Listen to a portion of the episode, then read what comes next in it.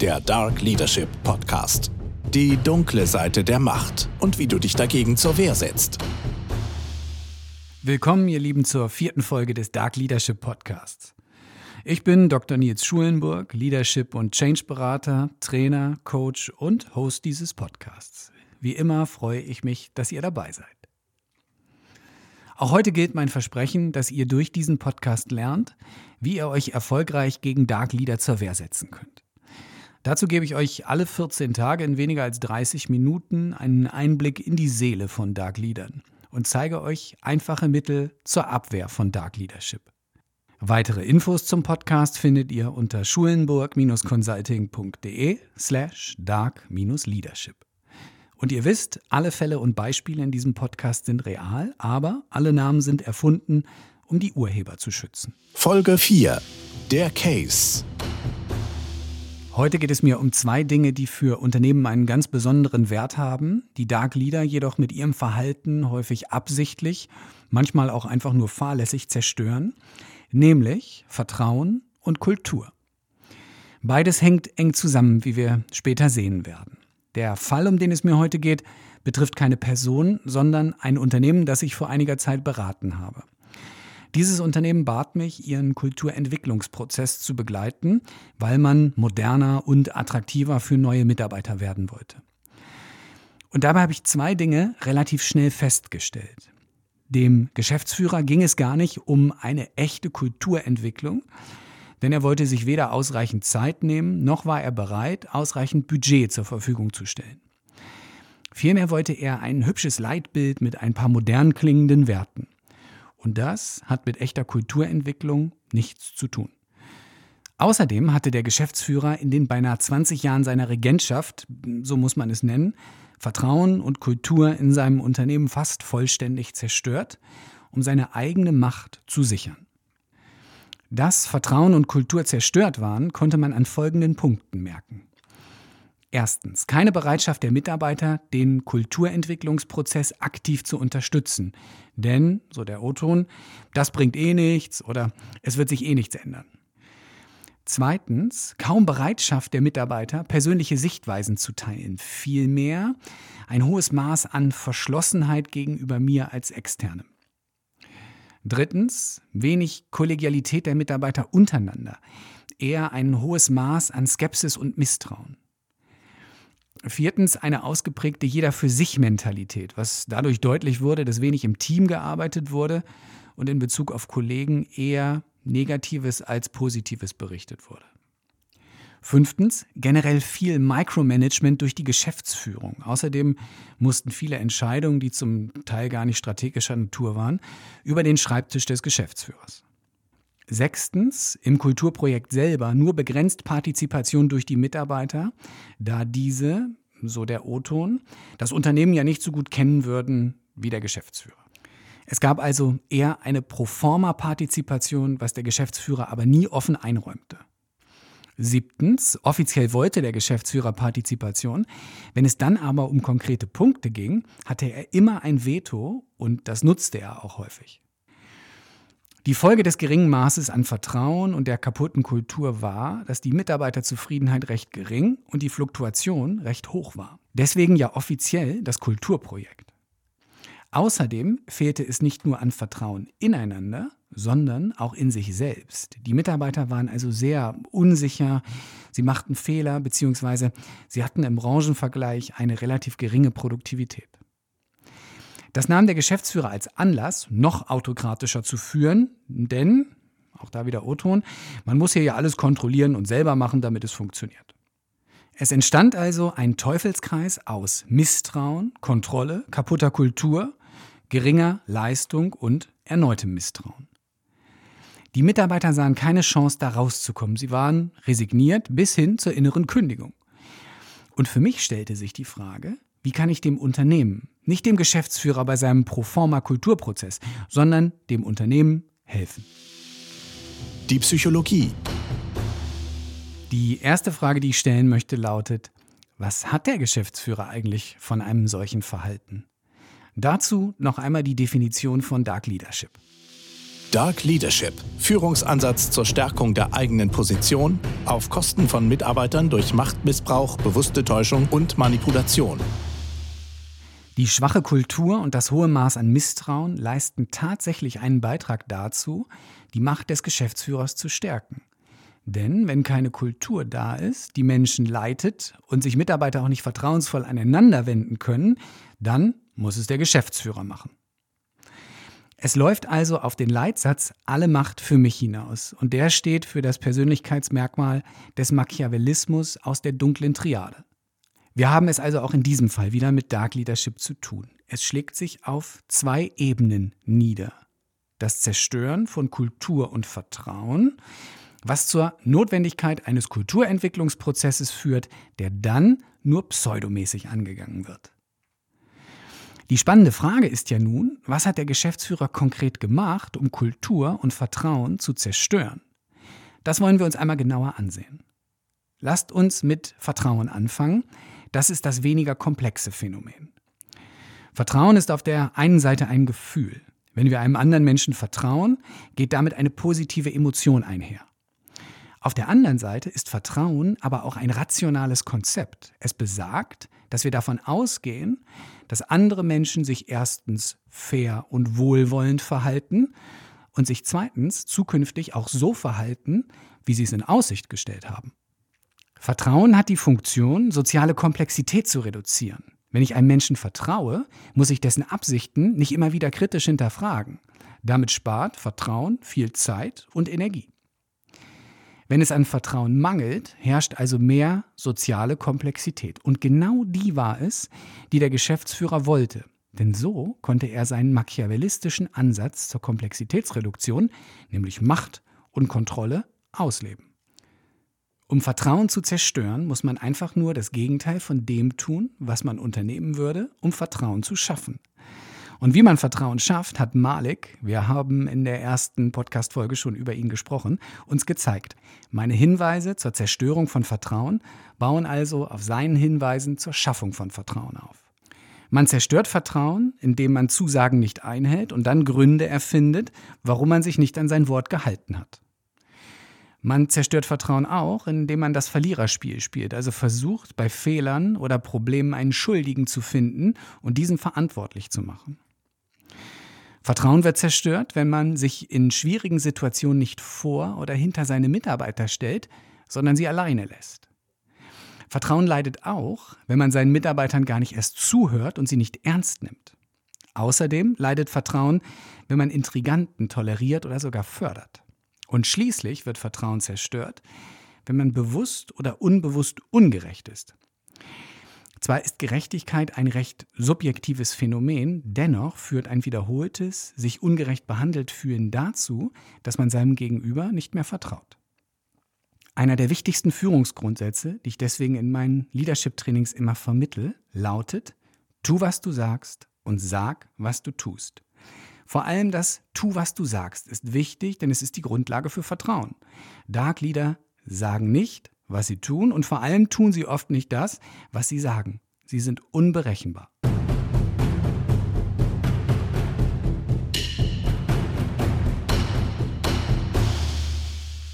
Neben der Zerstörung von Vertrauen geht es uns ja als zweites um die Zerstörung von Kultur. Kultur ist ein sehr komplexes Phänomen, denn Kultur entsteht aus dem Verhalten mehrerer Personen. Kultur ist vielschichtig und nicht immer sichtbar oder erkennbar und damit oft sehr abstrakt. Daher lasst uns, bevor wir uns der Frage widmen, wie man Kultur zerstören kann, schauen, was Kultur überhaupt ist. Kultur ist die Persönlichkeit eines Kollektivs. So wie Menschen eine Persönlichkeit haben, also etwas, was sie einzigartig macht, haben auch Kollektive, also Organisationen oder Länder, eine Persönlichkeit. Und dazu gehören solche Eigenschaften und Merkmale, die sie von anderen Kollektiven unterscheiden. Ein konkretes Beispiel. Ein Unternehmen, das ich berate, folgt einem Wert, der heißt Embrace Feedback, umarme Feedback. Das bedeutet, dass man in diesem Unternehmen dankbar für das Feedback anderer sein soll. Werte sagen uns also, was wir gut oder schlecht finden. Sie sind Teil jeder Kultur. Das Unternehmen, von dem ich gerade gesprochen habe, zeichnet aus, dass es Feedback als extrem wichtig und hilfreich für die Weiterentwicklung jedes Einzelnen erachtet. Das ist insofern besonders, als so ein Umgang mit Feedback nicht in jedem Unternehmen selbstverständlich ist. Zusammen mit anderen Werten und anderen Aspekten entsteht bei diesem Unternehmen eine Art ganz individuelle Persönlichkeit, die Unternehmenskultur. Edgar Schein, ehemaliger MIT-Professor, hat ein Kulturkonzept entwickelt, das drei Ebenen umfasst. Erstens die Ebene der Basisannahmen, also Grundüberzeugungen eines Unternehmens, zum Beispiel, dass Menschen ein Eigeninteresse haben, sich weiterzuentwickeln. Zweitens die Ebene der Werte und Normen. Mit Embrace Feedback haben wir ein Beispiel zu genau dieser Ebene gerade gehört. Und drittens die Ebene der Artefakte. Das sind sichtbare Zeichen, Symbole oder Verhaltensweisen, zum Beispiel ein bestimmter Dresscode oder in unserem Fall die Tatsache, dass man sich bei Feedback aufmerksam und dankbar zuhört.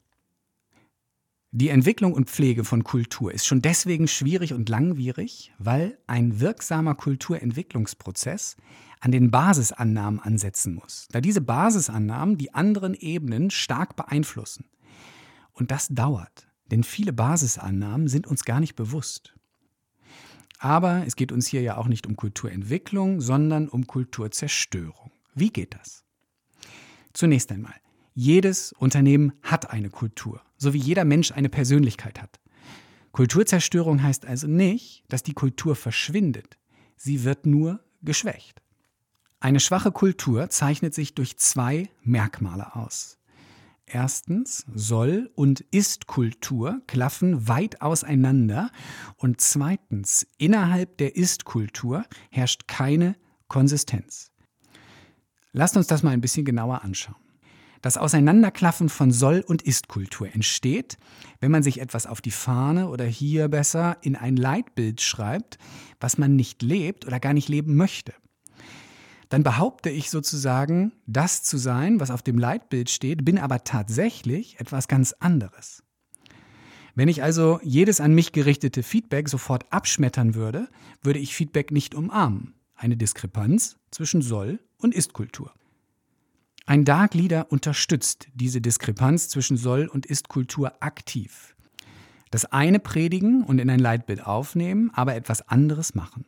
Mangelnde Konsistenz, der zweite Aspekt einer schwachen Kultur, entsteht dann, wenn die verschiedenen Organisationsmitglieder sehr unterschiedlichen Maßgaben folgen. Also ein Mitarbeiter hält Feedback für hilfreich und sinnvoll, ein anderer nicht, ein dritter nur, wenn es positives Feedback ist, ein vierter muss sich bei Feedback immer rechtfertigen und so weiter.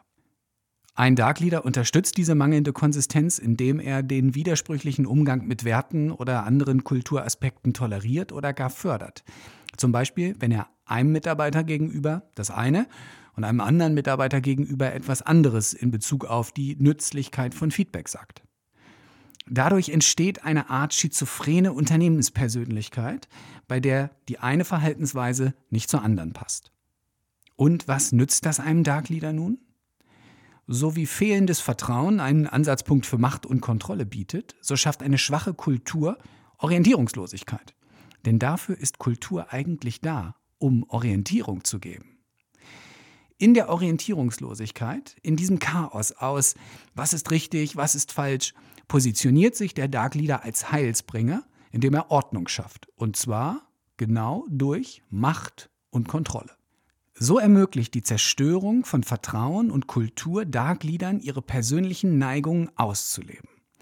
Den Preis zahlen das Unternehmen und seine Mitarbeiter, denn die Entwicklungsgrundlage für ihre Zukunft geht verloren. Die Abwehr.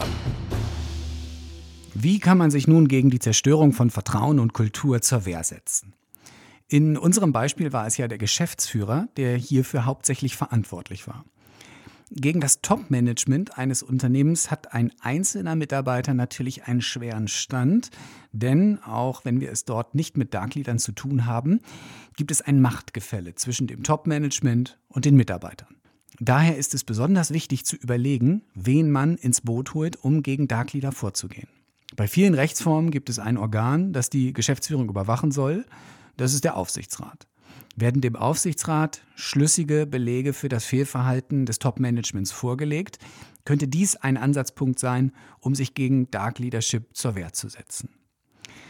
Allerdings gibt es in kleinen und mittelständischen Unternehmen solche Aufsichtsgremien entweder nicht oder sie stehen solidarisch zum Top-Management, sodass es schwer werden könnte, sie von dessen Fehlverhalten zu überzeugen. Das liegt auch darin begründet, dass Dark Leader eben sehr gut darin sind, den Menschen, denen gegenüber sie rechenschaftspflichtig sind, eine heile Welt vorzutäuschen, auch wenn die Realität ganz anders aussieht. Gelingt es also nicht, Druck von oben auf den Dark Leader aufzubauen, dann bleibt wie immer nur die Möglichkeit, sich mit Kolleginnen und Kollegen zusammenzutun und den Zusammenhalt zu stärken, um im Kleinen Vertrauen und eine starke Kultur aufzubauen und zu pflegen. Eine solche Vertrauenskultur im Kleinen kann man durch folgende Maßnahmen erreichen. Erstens, tauscht euch untereinander dahingehend aus, was jedem Einzelnen von euch für eine vertrauensvolle Zusammenarbeit wichtig ist. Das geht zum Beispiel beim gemeinsamen Mittagessen. Es reicht, mit wenigen Kollegen zu starten und dann langsam immer mehr und mehr Kollegen anzusprechen und ins Boot zu holen. Zweitens, wenn dieser Abstimmungsprozess erfolgt ist, schreibt auf, welche Regeln zur vertrauensvollen Zusammenarbeit ihr beschlossen habt. So entsteht euer eigenes Leitbild im Kleinen, das genauso wirksam sein kann wie ein Leitbild als Ergebnis eines langen Kulturentwicklungsprozesses. Drittens, Stärkt euch gegenseitig, indem ihr einander zuhört, indem ihr nicht nur an euch selber, sondern aneinander denkt und euch vor allem niemals daran beteiligt, wenn vom Dark Leader Schuldige gesucht werden. Es sollte der Leitspruch gelten, wir sind gemeinsam erfolgreich und halten bei Misserfolgen zusammen. Hier braucht es wieder die notwendige Portion Mut, um sich dem Dark Leader entgegenzustellen, wenn Schuldige gesucht werden. Helfen kann ein Leitspruch wie wir stehen füreinander ein. Viertens, damit das gegenseitige Stärken auch emotional Früchte trägt, ist es wichtig, abseits der Arbeit Zeit miteinander zu verbringen. Das könnte anfangs schwierig sein, weil ihr aufgrund des Verhaltens des Dark Leaders vielleicht nichts mehr mit der Arbeit zu tun haben möchtet. Aber gemeinsame Events außerhalb des Arbeitsplatzes schweißen zusammen und geben Sicherheit. Dabei solltet ihr allerdings immer darauf achten, dass es keine Meckertreffen werden. Dazu einfach jemanden nominieren, der einschreitet, wenn gelästert oder gejammert wird. Fünftens. Intriganten sollten ausgeschlossen werden. Jedem Einzelnen muss klar sein, dass nur aufrichtiges und ehrliches Verhalten im Sinne der Gruppe und ihrer Werte akzeptiert wird. Jede Missachtung dieser Grundsätze führt zum Ausschluss. Durch diese fünf Maßnahmen könnt ihr das Verhalten des Dark Leaders vielleicht nicht ändern, aber ihr signalisiert ihm, dass ihr es nicht einfach hinnehmt, sondern euch zur Wehr setzt.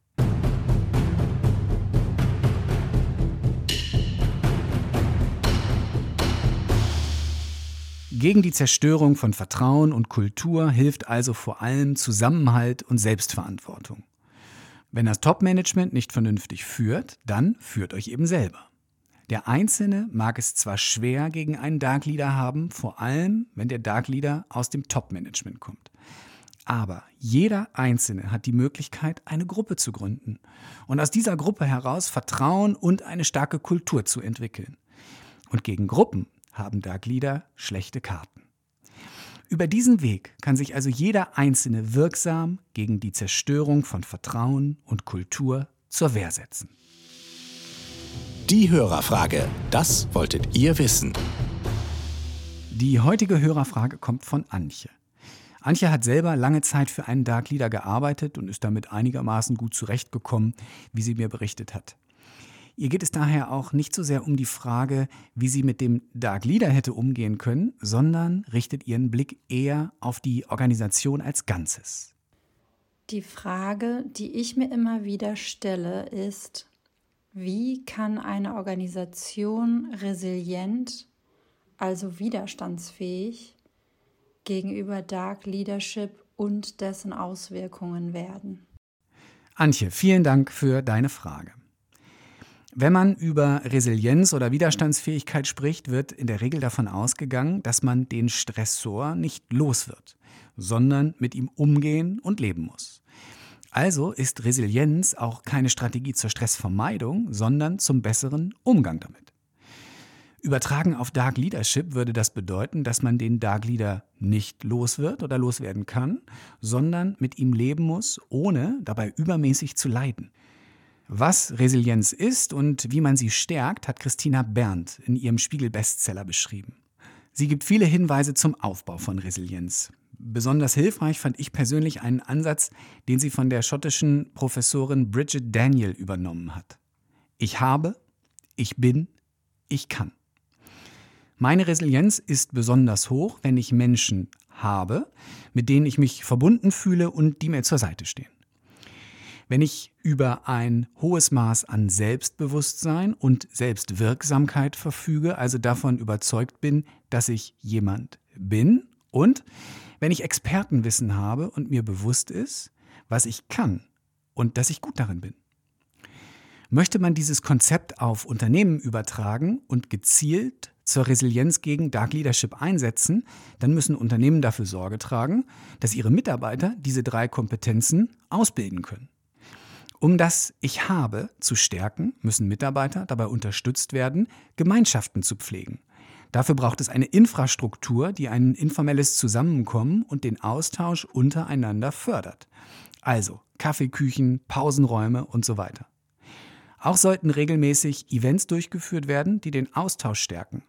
Und man sollte einen Blick darauf haben, dass möglichst alle Mitarbeiter eine Chance haben, Teil dieser Gemeinschaften zu werden. Um das Ich bin zu stärken, sollte im Unternehmen Wert auf einen positiven, wertschätzenden Umgang miteinander gelegt werden. Es sollte Mechanismen geben, die Erfolge von Teams zu feiern und den Beitrag jedes Einzelnen hierbei deutlich zu machen.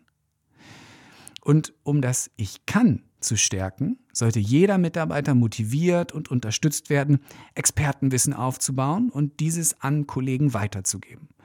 Das kann zum Beispiel durch ein jährliches, frei verplanbares Fortbildungsbudget erfolgen. Außerdem sollte im Onboarding-Prozess und in darüber hinaus angebotenen Fortbildungen das Bold-Prinzip zur Abwehr von Dark Leadern, ich hatte es in der zweiten Podcast-Folge vorgestellt, vermittelt werden. Und es sollte allen Mitarbeitern absolut klar sein, welchen Weg sie gehen können, wenn sie den Eindruck haben, ihre Führungskraft zeigt Muster von Dark Leadership. Und dieser Weg sollte nicht zum Betriebsrat führen, denn damit verliert das Unternehmen Kontrolle und Transparenz über das, was im Führungskontext passiert.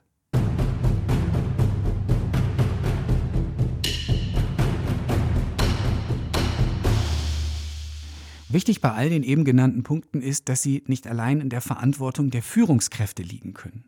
Denn ein Dark Leader wird sich einfach nicht an diese Punkte halten. Also muss die HR-Abteilung sicherstellen, dass Rahmenbedingungen und entsprechende Prozesse vorhanden sind, damit Mitarbeiter unabhängig von ihrer Führungskraft in den drei genannten Kompetenzen ich habe, ich bin, ich kann gestärkt werden.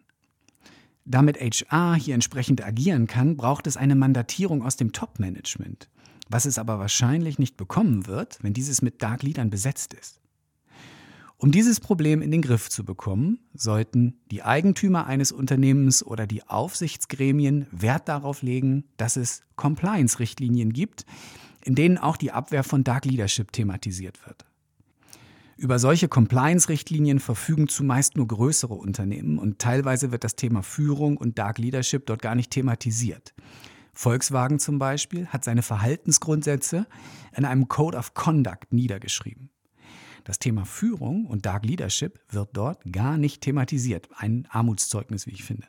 Gerade bei Volkswagen würde man doch mittlerweile etwas mehr erwarten. Antje, hoffentlich sind das ein paar Ansatzpunkte zur Beantwortung deiner Frage. Let's wrap it up. Die wichtigsten Erkenntnisse dieses Podcasts. Heute ging es mir um Folgendes. Erstens. Vertrauen ist ein Gefühl, aber gleichzeitig auch ein Mechanismus zur Reduktion sozialer Komplexität. Kultur ist so etwas wie die Persönlichkeit einer Organisation. Sie gibt uns Orientierung. Vertrauen und Kultur geben uns damit Sicherheit. Zweitens, Dark Leader zerstören Vertrauen und Kultur, da so Unsicherheit entsteht und sie damit einen Ansatzpunkt für den Einsatz von Macht bekommen.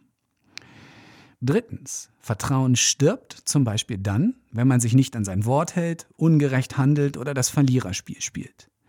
Kultur wird zerstört, wenn man das eine Verhalten predigt, aber ein anderes Verhalten zeigt und wenn man als Führungskraft nicht darauf achtet, dass für alle dieselben Regeln gelten.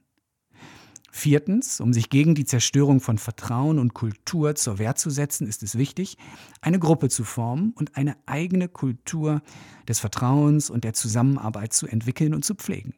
Fünftens, auch wenn der Einzelne sich schlecht direkt gegen die Zerstörung von Vertrauen und Kultur durch Dark Leader wehren kann, vor allem wenn der Dark Leader zum Top-Management gehört, kann der Einzelne doch den Grundstein für Zusammenhalt in einer Gruppe legen. Und gegen Gruppen kommen Dark Leader nur schwer an. Ihr wisst, unter schulenburg-consulting.de slash dark-leadership findet ihr das Defense Manual, eine Sammlung aus Handlungsempfehlungen zur Abwehr von Dark Leadership. Zur heutigen Folge findet ihr dort Hinweise zur Schaffung einer Vertrauenskultur unter Berücksichtigung der drei Kulturebenen nach Edgar Schein. Welche Themen und Fragen habt ihr im Zusammenhang mit Dark Leadership? Schreibt mir über meine Internetseite, über LinkedIn oder schickt mir eine Sprachnachricht an die 015736 790980. Auf Wunsch bleibt natürlich alles anonym. Seid auch bei der nächsten Folge des Dark Leadership Podcasts wieder dabei und denkt immer daran, die Dark Leader dieser Welt werden größer und mächtiger, wenn ihr nichts tut. Also wehrt euch. Das war der Dark Leadership Podcast. Die dunkle Seite der Macht und wie du dich dagegen zur Wehr setzt.